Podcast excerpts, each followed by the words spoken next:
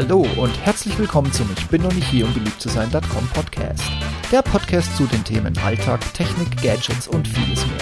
Mein Name ist Steve Schutzbier und heute geht es um an sich ein freudiges Ereignis. Heute ist mein 50. Podcast. Vielen Dank für euch als treue Zuhörer und Folger. Das Thema an sich des Tages ist weniger schön. Es geht um die momentanen Sicherheitsprobleme bei N26 unter dem Titel wenn deine Bank plötzlich ein Sicherheitsproblem hat und durch Unerreichbarkeit glänzt, N26 in Verruf oder berechtigte, aber ungehörte Kritik. Fintechs und Insurtechs sind aktuell bzw. immer noch der große Hype. Mal schnell eine Haftpflichtversicherung über das Handy abschließen für gerade mal 30 Tage. Machbar. Ein Konto ausschließlich über das Handy führen, mit Videocall zur Verifizierung. Machbar.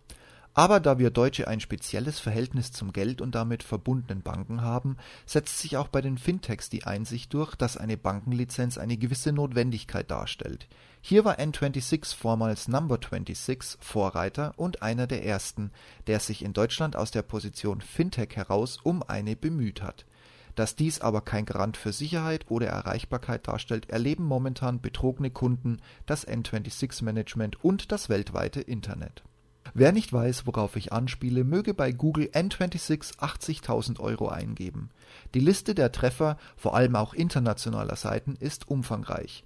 Wer das komplette Drama im Detail mitlesen möchte, nutze den in den Shownotes vorhandenen Links von gründerszene.de. Doch kurz zusammengefasst, was passiert war einem N26-Kunden wurde das komplette Konto leergeräumt, gemerkt hatte er es erst, als er, selbstständiger Unternehmer, sich über sein Handy einloggen wollte, um Rechnungen für sein Business zu bezahlen. Das war Mitte Februar. Alarmiert durch den Fehler beim Login versuchte er telefonisch seine Bank zu erreichen, um eine Ansage zu hören, dass der Telefonsupport zugunsten des Chatbots eingestellt wurde.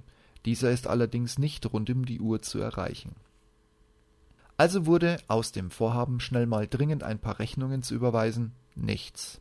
An sich ein Todesurteil für einen Selbstständigen.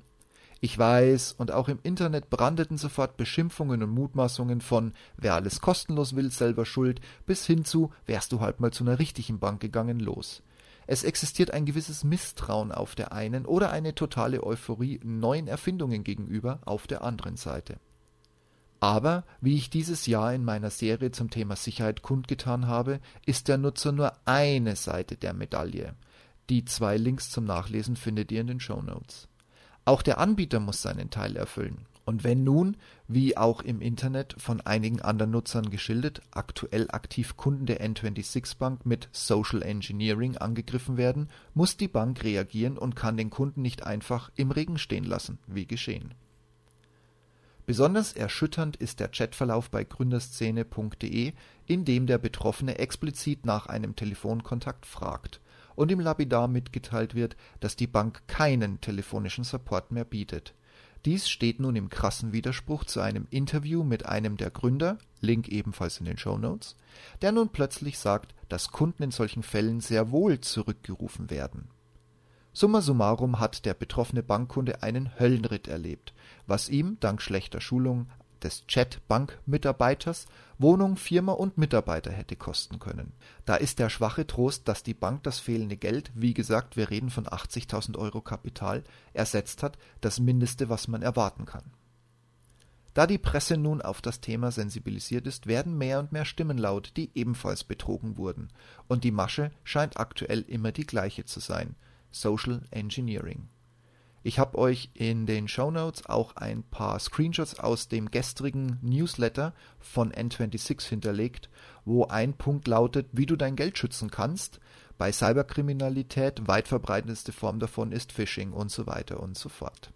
Das Problem ist, Phishing scheint aktuell nicht das Problem zu sein. Details hierzu in einem Artikel bei T3N, Link in den Show Notes. Anruf mit vermeintlicher Nummer der N26-Bank im Display, fließend auf Deutsch mit Hinweis auf ein Sicherheitsproblem. Die dann abzuarbeitende Prozesskette zwischen vermeintlichem Bankmitarbeiter und Kunden entspricht den Erwartungen.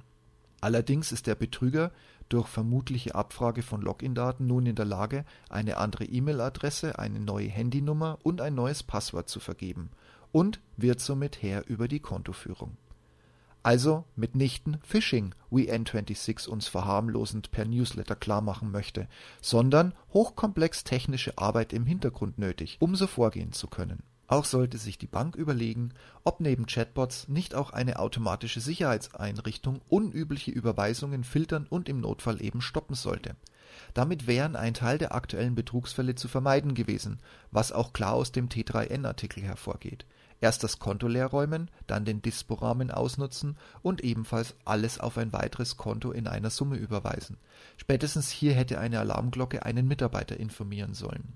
Ich zitiere hier die T3N, die es glasklar auf den Punkt bringt. Bemerkenswert ist tatsächlich, dass die Sicherheitsmechanismen der Bank trotz des Zusammentreffens mehrerer Auffälligkeiten nicht angeschlagen haben. Änderungen der Handynummer Klammer auf, auf ein in England gemeldetes Smartphone, Klammer zu, Änderung der E-Mail-Adresse, kompletter Kontoinhalt überwiesen und eine weitere Überweisung bis zum Kreditlimit und das alles innerhalb von 20 Minuten. Zitat Ende. Diese Vorwürfe muss sich N26 gefallen lassen und dringend nachbessern. Schließlich hat schon ein Hack im Jahr 2016, Link dazu ebenfalls in den Show Notes, Wellen geschlagen, als über die eigene API-Schnittstelle Kundendaten ausgelesen werden konnten. Und die Reaktion von N26? Notdürftige Schließung der Lücke Blogpost (Link in den Shownotes) mit Verweis auf Schutz der eigenen Identität ein echtes Trauerspiel von Anfang an. Solange die einzige Möglichkeit, mich zu schützen, ein Login aus meiner E-Mail-Adresse, die logischerweise auch für andere Zwecke verwendet wird, und einem Passwort ist, handelt im Jahr 2019 eine Bank absolut fahrlässig. Was ist mit Zwei-Wege-Sicherheit? SMS, E-Mail oder einem USB-Schlüssel für wenige Euro? Warum greifen interne Mechanismen nicht, wenn, abweichend von bisherigen Aktivitäten, plötzlich das Konto leergeräumt wird? Lasst euch von Mails wie der aktuellen nicht verunsichern. Ein gutes Passwort, also in der Länge von 15 und mehr Zeichen, ist der beste Schutz. Klar passt auf Phishing auf, solange es nicht wie in einigen Fällen telefonisch unter der früheren N26-Nummer 030 364 286880 erfolgt. Es gilt die alte Regel, Mitarbeiter, die telefonisch nach Passwörtern fragen, sofort ohne Aussage abwürgen. Kein Mitarbeiter wird telefonisch jemals nach einem Passwort fragen.